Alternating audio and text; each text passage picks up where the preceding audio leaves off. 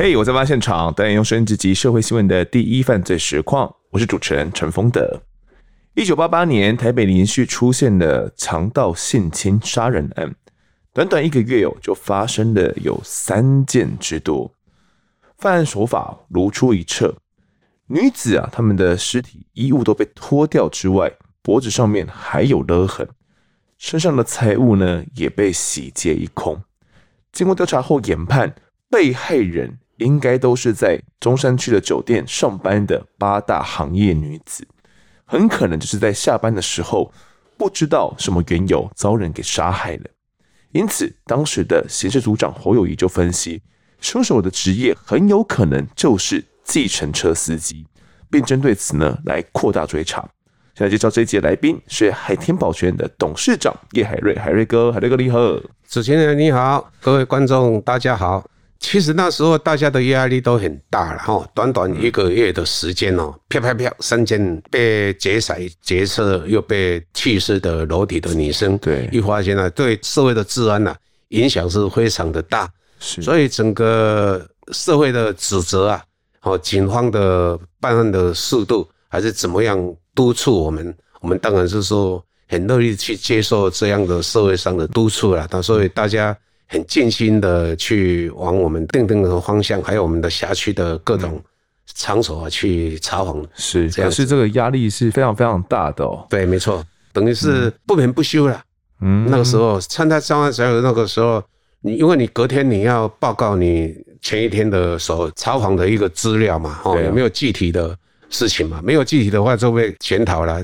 组长也都会一方面督促，一方面鼓励啊。是跟侯友宜组长当时共事的那种感觉是怎么样的？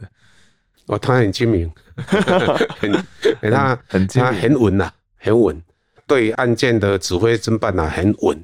他也不慌不忙，弄完了汇报完了以后，他就指示几个重点，我们就往那个重点去去努力了。主要掌握全局嘛，对，他担任这样的一个角色，指挥官嘛，是是是是。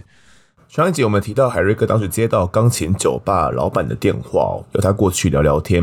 没有想到一坐下来呢，老板就说店内一位很乖的小姐已经很多天没有来上班了。而就在他失踪的前一晚啊，还是老板他自己看着小姐坐上计程车要回家的。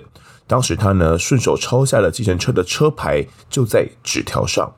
而老板呢也拿出了那张纸条给海瑞哥哦，上面写着七个数字。零七六零八二零，总共七个数字。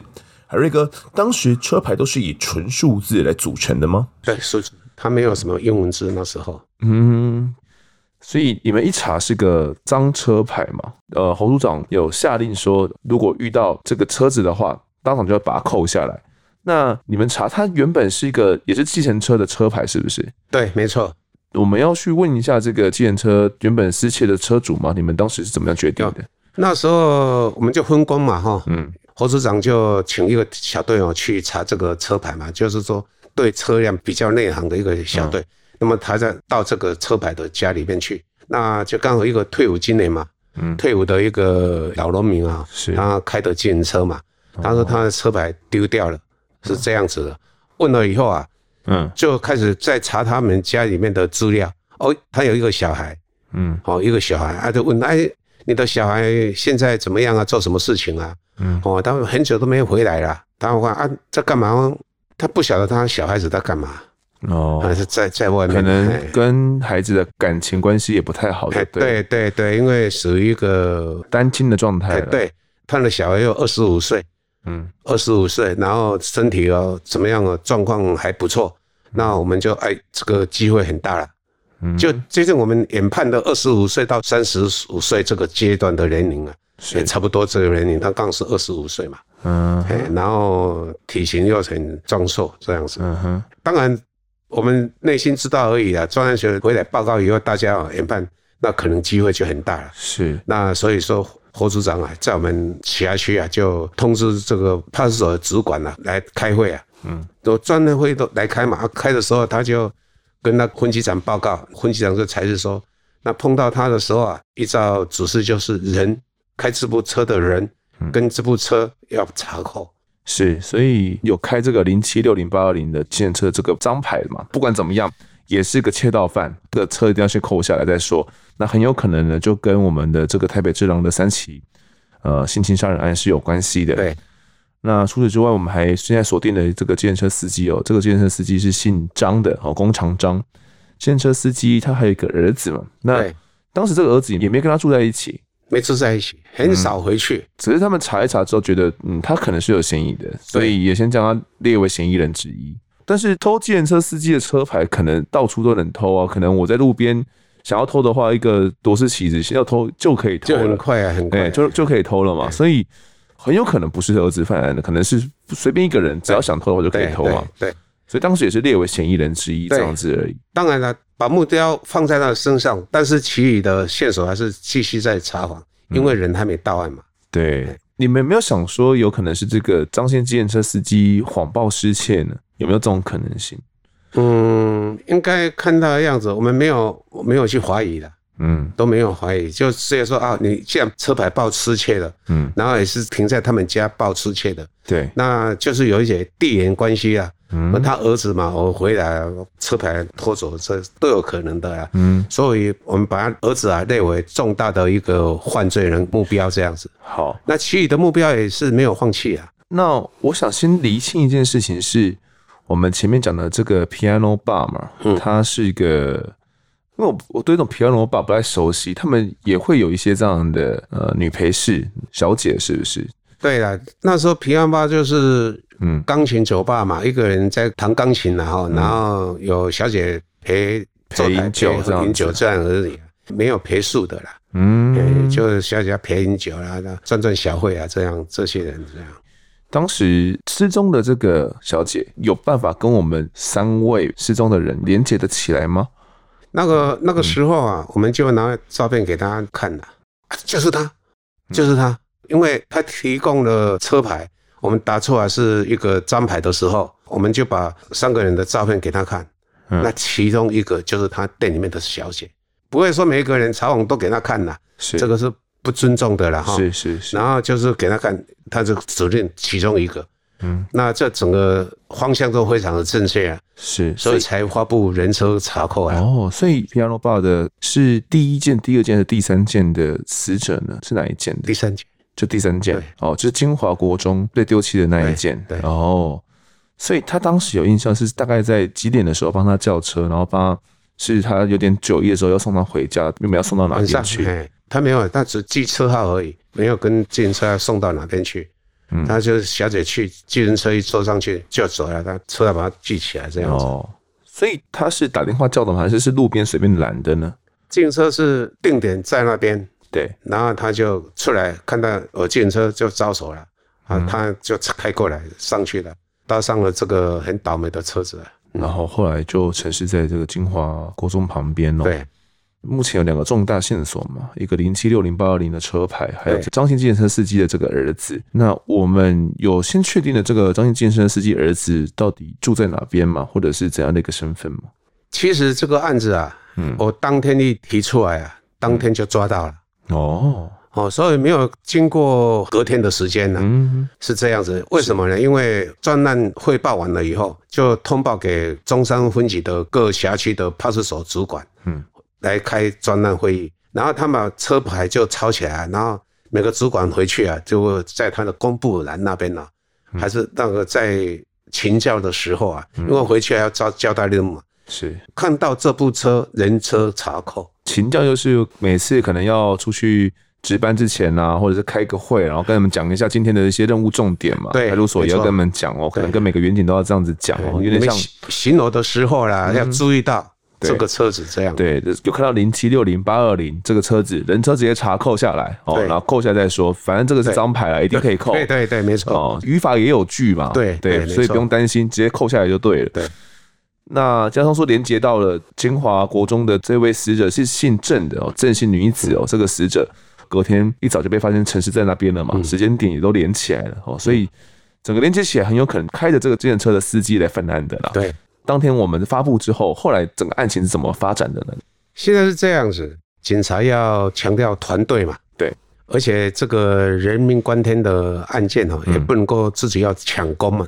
有线索就马上在专案会议里面要提出来哦，这样对老百姓才有保障嘛。嗯，他不会说哎，自己把这个车号藏在口袋里面，那么自己再去摸去抓是这样子。嗯，那总是一个小队比整个台北市的警察局动员起来比较力量大了很多嘛。哈，嗯，所以那天中正一分局的主管呢，哎，请教的时候啊，就把要巡逻的。还有一些一些啊，值班的在所里面呢，参与会议的这些员警啊，嗯，就是说碰到这部车人车一定要查扣，然后碰到这个车不要轻举妄动，一定要叫支援啊，大概击完过来嘛哈，围起来啊，不要让他跑掉。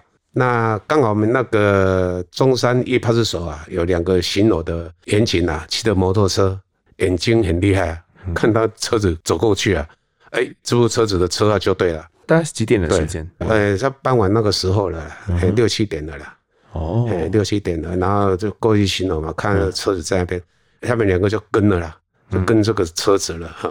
那时候在那个人生南路吧，那边一个一个舞厅啊，就跟到那边停下来了。那一方面呢，这个员警呢就叫支援；一方面啊，因为两个人抓一个比较容易嘛，嗯，看到一个人在那边啊，两个人就过去抓了。是当场就人车查扣了嘛？对啊，对啊，所以他就确实挂了这个章牌。所以当时我们找到了计程车司机，他的名字叫做什么？他叫张正义，张正义，张正义，张正义。所以这个张正义跟我们车牌掌握的这个张姓司机，他们是有什么关系的吗？他是他的儿子。就是我们刚前面提到的，对对对对，这判断都是方向都很正确的了。因为，第一点，他的儿子的年纪，儿子的体型，嗯，好，然后又没有常回家，也是台北市那一带在活动就对。对，那那那时候有问他父亲呐，哈，他儿子有时候开计程车谋生这样子，所以他是偷了自己的爸爸的计程车车牌去犯案的。对，他对于挂着赃牌要怎么解释？张姓的嫌疑犯呢，抓到了以后啊，自己知道他的罪行啊已经被掌握了，哈，所以他没有反抗。带回分局以后啊，那我们专案小组啊就接办了。在问话的时候啊，他也没有什么样的否认，嗯，就是说什么案子什么案子他犯的案呐，就会一一实实的把它讲出来。你们问他，他到底怎么犯案的？对的，那是说其实也不是什么心理问题的，没有钱嘛。他说：“我抢完了以后，钱都花光了以后，快光的时候，他又去找下面那一个目标。那一天刚好身上啊剩下五十块，嗯，刚好要去找目标，嗯，好，如果我们再慢一天的话，哈，那可能要多出一条人命了。哦，那所以刚好当天我们发布这个车牌的号码的时候，当天的晚上啊就抓到了，嗯，所以等于是说让他没有再继续。”危害到八大行业还是夜间的妇女的安全哦。对，是，所以他身上剩下五十块，在前面他抢来的钱，可能就花了差不多之后，就想要再继续去强盗，然后去奸杀女女子就对了。对。那他有怎么样去讲说他犯案的过程吗？他的犯案过程啊，都是类似相同了，嗯，不是轮胎破胎了，就是故意的啊，把那个引擎啊弄熄灭掉。然后他就跟被害人啊说：“我到后面去修理一下，哦，车子出状况了，我要修理一下。”然后他就到那个货车厢啊，拿出他的预备换刃的工具，有时候拿刀啦，有时候拿螺丝起子啊，哈。然后他诶准备了一个绳子，去的时候就套住对方的头，嗯，就把他勒毙了。哦，勒毙了以后就带去清心，然后把钱什么抢光了以后啊，他就丢在那个路边了。他犯案的当时开的那个车是计程车吗？还是是是怎样的状态？其实那个时候的计程车哈没有统一的颜色了，好像两个颜色还是几个颜色了哈。是，他就去租了一部车，就去买了一个上面那计程车标志了哈，换他的偷来的车牌，总是一部自行车了，随便了开到八大行业的旁边，嗯，就等着上班的小姐下班了，招他的车，他开过去啊。哦，就这样子换了，所以他是租一般的轿车，就对了，然后可能另外还要再，因为计程车我们可能都会看到上面有个灯嘛，对，哦，那这个车顶灯他就把它给装上去，哦，那这什么里程表它也要装上去吗？还是又装个里程表？佯装成就是一个真的计程车的样态。对呃，如果是一般男子的话，拦他的车可能就单做赚钱；拦到了八大行业下班的女孩子的话，那他可能就可以来犯案。其实他是有计划的啦，他要犯案的时候不会在路边哦接客了，嗯哦，很少在路边接客了。很简单嘛，把那个灯笼哦，建车的那个灯笼把它拿下来，他就不要接客了，哦。是是是，是不是哈？嗯，他要换难的时候就把那个放上去，然后就开到那八大行业的店的外面，就等小姐来招车了。啊，如果是说男生在招车，他就不带啊，嗯，对不对啊？那如果是说有女孩子看了喝了差不多了，想要过去带他，他有讲到当天就准备要再来犯案的。当时停靠的那个维纳斯，维纳斯对哦，一个大舞厅嘛，对对没错，他是准备要在那边等下班的小姐，如果还有再来的话，他就准备要再走，然后准备要来犯案的。对，没错。你刚刚有讲到他的犯案手法是，他说了，他从工地里面偷来的或捡到的，或者一个尼龙绳绑好了两个绳结了，哎，那一个就专门套在别人的头上脖子的部分，另外一个就控制人家的手脚。对，先把你套住你的头啊。嗯，哦，那你如果晃烫的话，他刀子啊就亮出来，你再晃烫我就捅你啊。哦，哦，套住，然后当然用力一弄的话就勒毙了嘛。哦，他不会在现场嘛，他是一定是在这个店里面哈，你上车啊带到偏僻的偏僻的地方，嘿，然后稍微就停在旁边，嗯，哦，那就把它勒勒了，嗯哼，勒勒毙了，勒毙了以后就性侵，性侵完了以后啊。就把钱财拿走，丢在路边了。选一个不会有人看到的地方。那他就是偷了自己爸爸的车，他爸爸知道的时候会不会有点震惊？没想到是自己的儿子犯案的。因为长期没有住在一起嘛，感情也不会说很深嘛。嗯，哎，那他父亲的环境怎么样？我们是不晓得啦。父亲的环境一定是很伤心的嘛，这个不要讲嘛，已经很伤心的。嗯，也没有后续的来看他啦。来婚期看他都没有了，就反正当做没有这个小孩子一样了。持续在讯问这个张正义的时候啊，我们在问他这三个案子，他也都全部都坦诚了嘛。但我们后来好像问到说，他好像不止这三个案子是吗？我记得那时候问的话，哈，有把以前的不走的，好像在新北市有几个案子，哈，嗯，他问他，但是他也都一一的承认了。但是不是他承认了，我们就说是你做的，嗯、我们就带去当地的犯罪现场的那个模仿嘛，重建现场的一个动作嘛，等于都是很吻合，很吻合他这个犯罪的手法。嗯，所以还有另外三件也是在中山区这附近的酒店犯案的吗？另外三件哦，都是在中山区把人带出去的啦，因为都在中山区寻找目标嘛。嗯，然后带到外面去哦，奸杀、抢劫这样子。当时你们在侦办的时候，有想过台北县那边的三个案子有可能也跟你们这是同一个凶手干的，是不是？因为那个手法一样。嗯，当时有怀疑过。对，有怀疑，手法一样。嗯、我们当时台北我们发生第一件的时候啊，以前台北县有这几个案子，嗯、那我们也稍微有判断说是不是同一个人做的。那时候我们也跟那个警察局有稍微联系一下。直到发生第二件的时候，说我们就很确定，那可能是跟新北市这个案件呢，嗯，都有类似相同的一个手法。手法，那这个嫌疑犯呢，也大概是同一个人这样。理清时间序，台北县的三件是最先发生的，对。然后后来第四件发生才是丢弃在我们的中山区这边，然后四五六接续发生这样子。对，那个时候是要过桥嘛。到新北市要过什么中正桥啦，还是什么桥，然后华江桥啊，过桥的时候常常有零检嘛。后面的话都是在台北市里面泛滥，然后弃尸都在台北市了。所以他可能前三件是再到可能目的地在台北县的时候，比较偏僻，可能就借口爆胎啦，哦，突然熄火啦，哦，要去看一下，然后在台北县犯案，然后弃尸在台北县。其实他刚开始是在台北市这边哦，就把他勒毙的了。哦，就在台北市这边，就就勒毙了，勒毙了，然后就带到那个新北市过去了。哦，台北市，并不是说带到那边去再把他勒毙，也不是。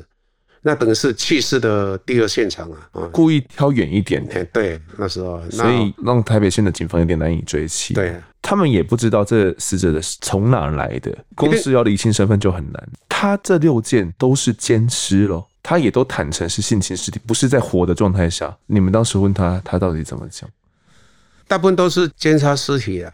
有一两件是还没死的时候，套出勒子啊，他反抗嘛，被害人反抗嘛，对，那当然都勒毙了。所以勒毙完的时候，他还有性欲，对啊，然后就对这个尸体，对啊，去性侵了。对，哦，好，你们最后问他犯案就只是为了要钱而已，一开始就是为了要钱，为钱啊，为钱嘛，为钱犯罪，最多有得手多多少钱吗？顶多。一万多块吧，最多那个时候，就可能小姐下班带了一万多块，带带一千五六千来一万了，大部分都这样子而已。嗯，还没有带很多啊。后来这三件呢、啊，我们也都有厘清出来全部的这个死者的身份了吗？有，因为那时候破案的时候，一些家里面有人失踪的人口啊，八大行业上班的一些家属啊，就会来认尸嘛，认照片嘛。嗯，那。结果就很快就认出来了。你观察他了，你应该有征询他嘛？观察他，张正义到底是个怎样的一个人？他是一个没有头脑的人，嗯，只是说性欲一来，没有钱，然后就要犯罪，就这样子的一个一个糊涂蛋呐。哦，真的，那他不会像说人家先有计划的很周密，我带到山上去了，信心了怎么样？本来也都没有，他这样说我不行啊。我没有钱了，我就想办法去抢人家的钱。那他的目标是找女孩子，因为他力量比女孩子大了很多嘛。对，哎呀，然后最好是上班的，因为上班身上五千块以上都有吧。嗯，啊，因为下班总是小费啊，什么都有，有嘛。所以他的目标是锁定八大行业的上班的女孩子。你这样观察，他也是有点沉默寡言的状态吗？对，没错，随机犯案的，有计划是有计划去对目标是八大行业的。上班的女孩子，但她也不是说那时候我们眼白是不是对穿红衣服的啦，还是对那个上班的女孩子八大行的女孩子有任何的恨呐，还是怎么样都没有，嗯，纯粹是摸金找目标啊，然后就勒币信心，钱花完了没有钱再找目标这样子，所以那个时候造成社会上也很大恐慌了，嗯，因为案子哦太密集了嘛，对。接连的发生呢？嗯，接连的发生。张正义如果劫财劫色就算了，为什么要害命呢？后来他有讲说吗？到底为什么要把人给杀害掉？因为才不会被认出来啊。嗯哼，才不会被指认出来啊。哦，单纯就是为了杀人灭口。好，那其实这一名台湾史上哦，应该是第一个连续性侵的杀人犯哦，张正义。他后来落网过后，也到了受审的时候了。那到底张正义是个怎样的杀人犯呢？怎样的家庭哦，形塑出他的这种性格？当时亲友只说他小时候的他有点沉默哦，内向哦，又胆小这样的一个性格。那到底有没有怎样的阴影哦，让他决定以呃女性为下手目标呢？哦，这一切都是谜哦。尤其是当时的年代强调这种速审速决啦，另外又是像张正义这样犯下连续性侵、强盗杀人案的凶手。造成社会动荡，还有妇女的恐慌。在张正义落网后的第十个月，很快的就被判处了死刑的确定。那在判决确定后的第八天，就马上的火速执行枪决。那围绕在张正义身上的这些疑问哦，比如说到底为什么要来奸淫尸体啦？哦，是有一些怎样的心理疾病啊，或者是呃，到底对于女性有一些怎样的阴影等等的哦，这些疑问。随着枪响呢，成为了不解之谜了，没有办法获得一个解答。所以海瑞哥他的这种形成的性格，你们有研判过，是不是有一些家庭的背景导致他有一些这样的反人性性格？其实这种哦，从家里面的教育啊，哈，社会上的教育啊，学校的教育，都是要非常的要重视的了哈。嗯，那他虽然是一个。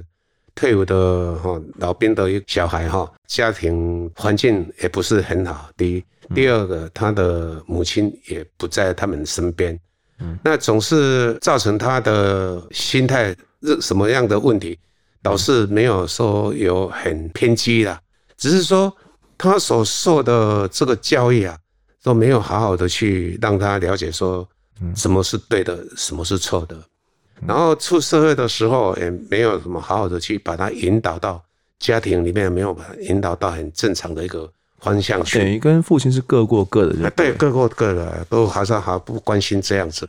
你要说家庭、社会还是学校都有什么样的一个责任，这倒不能够这样说了，嗯，因为这是他自己本身的一个观念的问题了，嗯，啊，但反正我没钱嘛，我就去抢，嗯，抢到了，反正都死了，再跟他庆生嘛，是。对啊，然后庆生完了以后，把衣服脱掉嘛，丢到旁边去，呃，死者都没有穿衣服嘛，哎，死了以后不敢来找你报仇了，羞于见人嘛。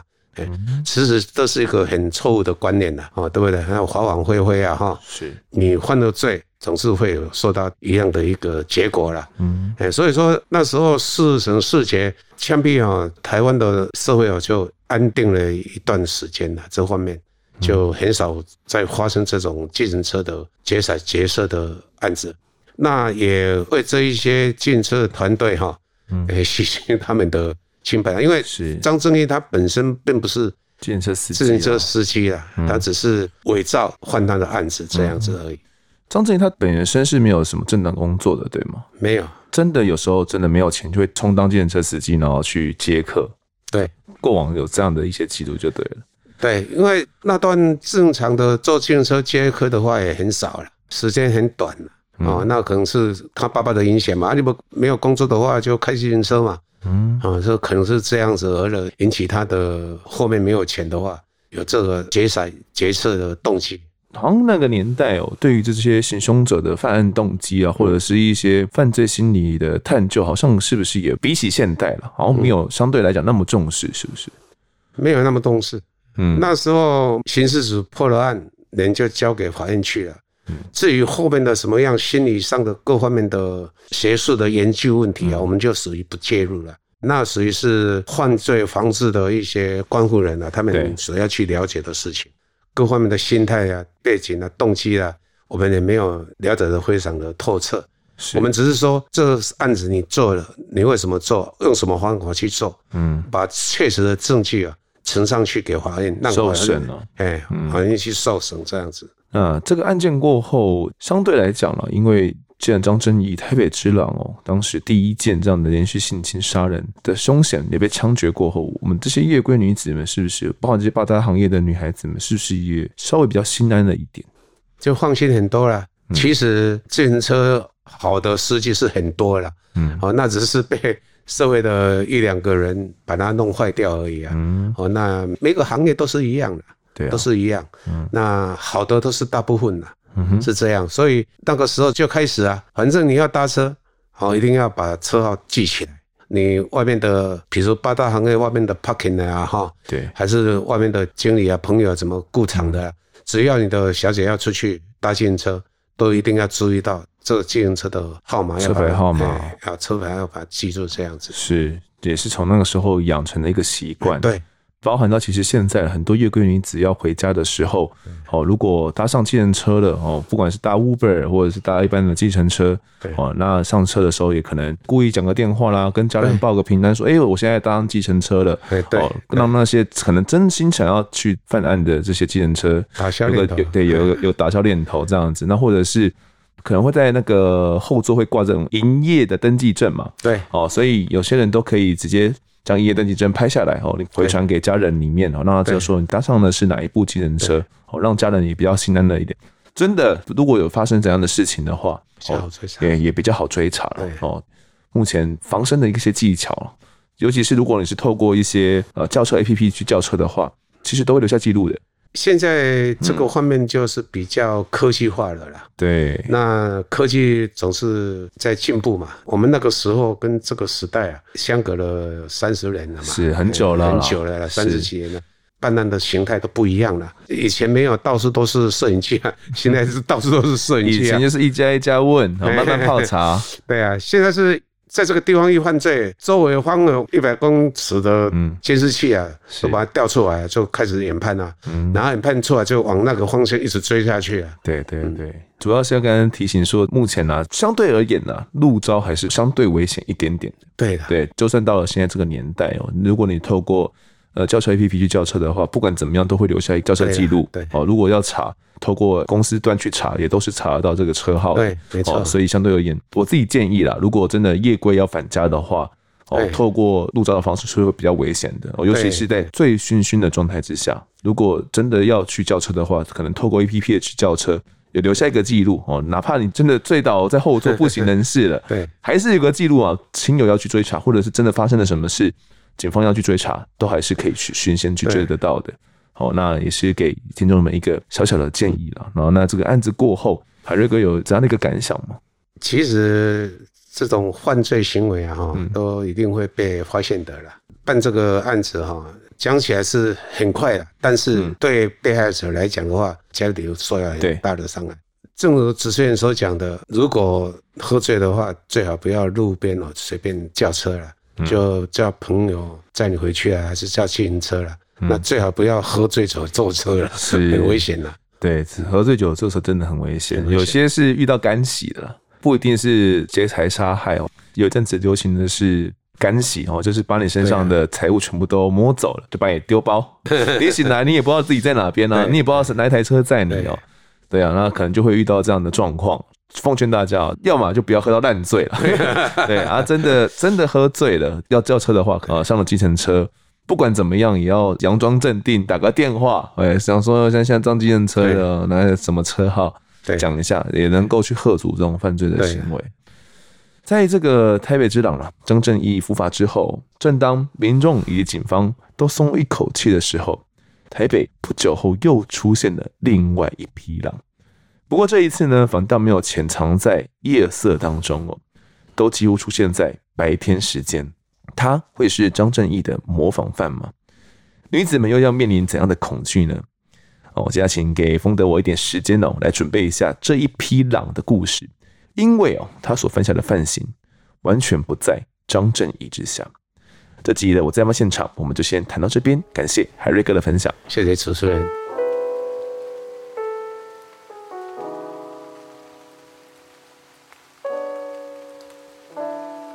现在进到听众时间，首先是干爸干妈们的抖内，第一位抖内的呢是 Joanna，他说。从节目一开始播出没几集就开始收听到现在，不得不说，案发真的是优质、认真、用心的节目团队。一集内容呢，从搜集资料、读判决书、找来宾，要反复确认资料是否完整。挂号 Q 妈说，丰德是技术控，这个过程下来不是件容易的事。个人啊，特别喜欢六十九集，那是一个完整全新收听体验。但每一集呢，都很喜欢。谢谢你们，谢谢每一位工作人员。好，谢谢这位 Joanna，感谢你喜欢九六十九集哦，六十九集很久没有被人提到了，那确实是一个完整的全新收听体验哦，我也不知道什么时候会有下一次，可能哪天头撞到吧，可能会再想说一个特殊企划之类的。那至于说 Q 妈有说过风的是技术控的部分呢，这个技术控并不是说。呃，去反复的去读资料啦，找来宾，然后反复确认资料是否完整哦，而是指说对于一些后置的要求啦，就是对于音质啦的一些把关哦，后置。我应该不止一次说过呢，我并不是一个讲话非常流利的人哦，就是我每次都要可能要想一阵子，然后才能够去论述出我想要讲的话，所以我可能在后置上呢，就必须得花比较多的时间才能够去。让大家听到是一个比较顺畅的节目的流程哦。那除此之外呢，我对于后置的把关上啊，包含到后置的剪辑有效果，像其实我们后置的效果都要经过蛮多时间。我一开始花了很多时间在后置上，这些花了很多时间，我事后回来看了，觉得这些都是必要的投资了。我花的时间包含在剪辑软体的挑选上啊，剪辑软体要去摸，要去熟悉。那挑选过后要去套用哪些音讯效果？比如说，呃，像我们这种这种呼气声哦，是需要去调整的。你可以透过一些效果让它自动去降下来，不然你们会听起来很不舒服。那或者是你可以用一些声音去调整音量的大小，让音量大小是均化去等一的。所以我花了很多时间在这上面，因为我不熟悉的，我相信也是很多 Podcaster 在。刚进入到呃要制作 podcast 的时候的一个难关哦，就是怎么样去优化自己声音的部分。我的技术控制在这一方面了。那前面花了很多时间在调整哦，然后来套用一个我们自己的模组。那目前呢，就是都直接套用模组了，剪辑上会比较少花时间在修声音上面的，剩下的全部时间都是在剪辑了啦。那也很感谢 Joanna 呢对我们的认同哦，我们真的是个优质、认真又用心的节目团队啊！案发不是我一个人能够做得起来的，从影音的宣导啦、制作，然后到每一次录音呢，现场的一些安排哦，真的很感谢每一位工作人员，不管是幕前幕后的，那也谢谢各位听众们你们的认同以及支持。好，下一位留言的呢是 H，他说我从第一集就开始收听。从早期记者还有警察的视角，可以用很贴近事实的角度据了解事件的缘由。而近期呢，有加入检察官跟司法官的合作，让案件的样貌更显得多元。总之，很棒的节目。在新的一年，祝贵节目收听率节节攀升哦！谢谢 H。没错，新的一年呢，希望我们案发可以有所突破啦。那也谢谢这位 H，是从很早期呢就可以加入我们的听众。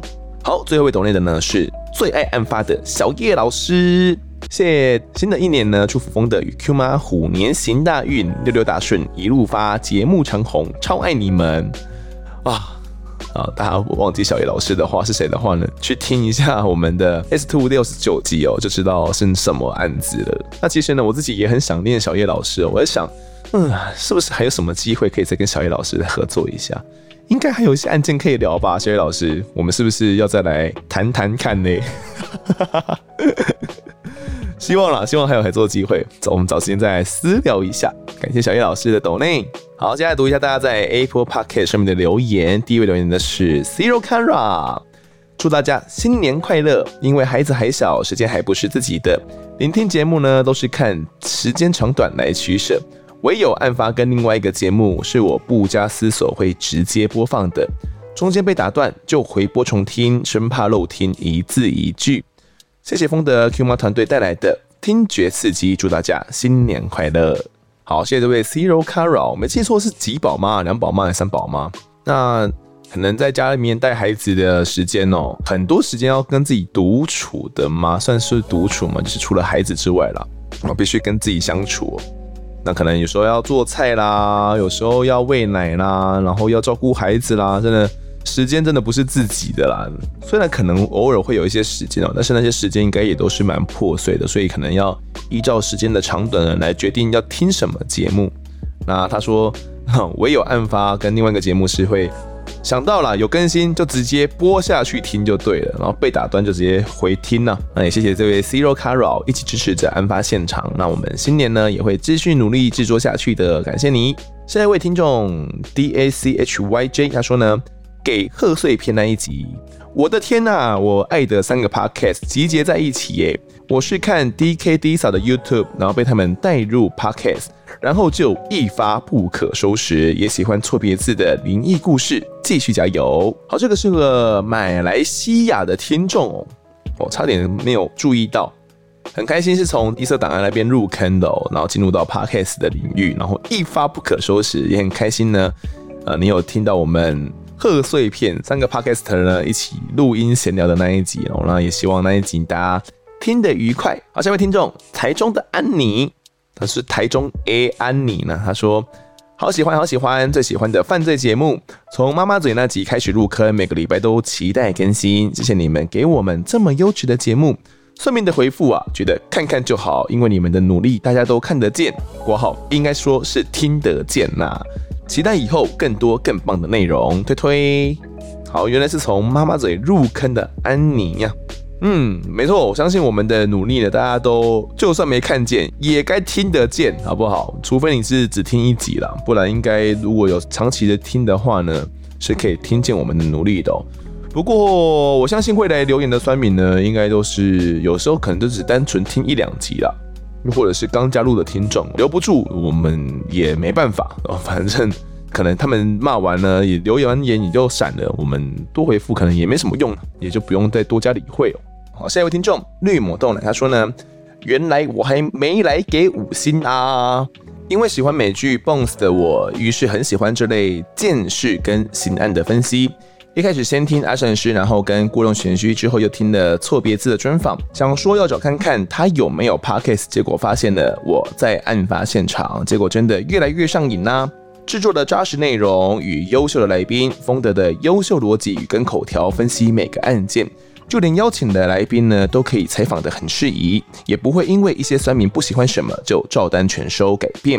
我真的觉得每集节目最后的练留言部分真的很好，让我呢在紧张的氛围下有种舒缓情绪的感觉。要好好的休息哟，照顾好自己的健康，辛苦了。但因为呢，我都在 MB 三软体收听，所以一直都没有来 Podcast 给五星。好，谢谢这位绿魔豆来，还有想到要来给我们五星哦，真的相当相当感谢。也呼吁呢，所有还没有来给过我们五星的听众，马上好不好登入你的 Apple Podcast。那如果呢，你不是 Apple 用户的话，在我们的 IG 啊，以及我们的案发社团都有教学呢，可以怎么样来 Apple Podcast 留下五星的哦。就是你其实只要。呃，创建一个账户就可以来留言了啦，那也可以来评论五星这样子。那希望大家如果跟我一样哦，不是 iPhone 用户的话，花一点小时间呢，就可以来留下五星的评论，感谢你们。那这位绿魔豆奶还有说到，就是每集节目最后面念留言的部分，让他有在紧张的气氛之后有种舒缓情绪的感觉。嗯，这我倒是没想到诶，我原本 没有想说这个听众留言的部分有这种功效，应该说是疗效吗？让大家觉得嗯，有种啊舒缓的感觉。我不知道我的声音有这样疗效是不是？应该是吧。我想，如果是听完这样一个案件过后，最后来听一下我们之间我跟听众的这些对话闲聊，应该会有这样的效果吧。如果大家也有同样感受的话，也来留言告诉我好吗？好，下一位听众来自新北的梅根同学，他说啊，好喜欢 EP 八九专辑周小队长，真的好可爱，好好笑。这一集听起来很舒服轻松。贺岁片三大犯罪节目合体，三个节目都是我每周准时收听的节目，好赞！真实犯罪内容，事前准备真的很辛苦，辛苦你们了。新的一年会继续支持的。好，谢谢这位梅根同学哦，也是我们老听众了。三点周小队长真的是。蛮可爱、蛮好笑的一个小队长哦，也是我觉得近期里面找到非常难得的的一位来宾，因为其实呃以警方角度来讲，要来讲述的非常流畅，然后要来讲述的呃很有条理，然后讲得很生动，并不是一件很容易的事情哦。那很开心，那时候刚好遇到了詹小队长哦。那他讲述这个刘龙三奸杀槟榔西施的案件呢，真的讲得非常的棒哦。其实我觉得私底下跟他在聊天很有味道啦，他私底下聊天给我的感觉更不一样，比起在节目上。那这个贺岁片呢，三大犯罪节目合体的部分，这边呢，我来公布一下投票结果。什么投票结果呢？就是我们最后面有这个故事接龙比赛嘛，要来票选谁是最强的说书人。嗯、最后面的投票结果是 DK 他获得第一名，有一百六十五票。第二名呢是子荣一百零二票。那第三名呢就是我，我本人的票数呢是九十九票，小输子荣三票啦。呃呃，隐恨。呃，不过我自己也不意外了。那我这边要先跟大家说声抱歉了，我觉得投票机制呢我没有设计的相当完全哦。我原本以为。我只要把它放在我的 IG 里面的精选了，大家就可以维持一个礼拜期间可以持续来投票。我后来才发现哦，原来这个投票就只能够维持一天而已，就是你持续放在这个精选里面呢，你也不能够再持续去投票了，就过了一天之后。所以呢，这个投票啦，就只有当天为主。不过我想 DK 获胜这件事情呢，也没什么好讲。我真的觉得 DK 讲的真的很屌，他讲的真的很厉害，你知道吗？他讲的很好笑。那子荣部分，我觉得其实我自己要投票的话，我也想投给子荣，因为我觉得子荣他本身的这个说书人的气质，很会讲故事，说故事的能力真的，我觉得是远超我跟 DK 的。其实他可以把故事接得很顺畅，那也可以去描述很多细节部分，让整个故事的营造营造得非常棒，让大家身临其境啊。所以我觉得我自己是最后一名的，我也不意外。哈哈哈但我觉得最重要的呢，是跟呃子龙啊，还有 DK D 嫂他们可以在那一集玩得很开心，那听众们呢听得很开心，这样就好了。我之后会再分别寄一份下午茶给子龙、DK 跟 D 嫂他们哦，让大家可以去享用一份甜美的下午茶，也是答谢他们啊，愿意拨时间哦来陪我们录制那一集的特辑。那最后呢，感谢这位梅根同学你的鼓励，我们新的一年会继续加油。最后一位是来自澳洲肉厂的无聊小员工，阿叔呀：“祝我在案发现场团队新年快乐！在十二月三十一号那一集听到自己的留言被念出来，好开心呀！最近听到很多留言反映风德练留言的时间越来越长，有些人不是很喜欢。但说真的，留言数变多，表示收听率越来越好，是吧？哈，不管那些人怎么说，总之听到自己留言被念出来，真的很开心呀。最近追完全部集数了，要开始每天等更新的日子了。嗯，他留言的地点是在台湾呢，我在想是从澳洲肉场回来了吗？只是应该是在澳洲打工度假的那段时间哦，取的 ID 吧。对，我相信留言数变多呢，表示收听的收听率、收听数量有往上升哦，这点应该是一个对应指标啦。如果收听量很少，然后留言数一直超多，应该是蛮奇怪的吧。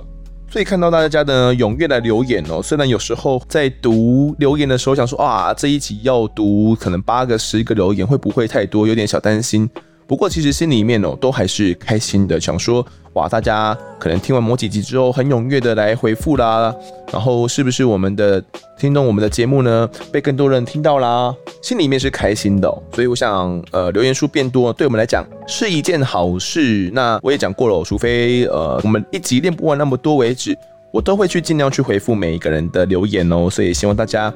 想对我们说什么的话，就来 Apple Podcast 留下五颗星，并对我们留言吧。好，听众时间我们就练到这边。节目最后，我跟大家讲一下，如果喜欢我们节目的话，欢迎到 Instagram 及脸书搜寻我在案发现场，有脸书社团、粉丝团以及 IG 三个平台，通通追踪起来，就可以掌握更多案件消息，也可以跟丰德我聊聊，给我们建议。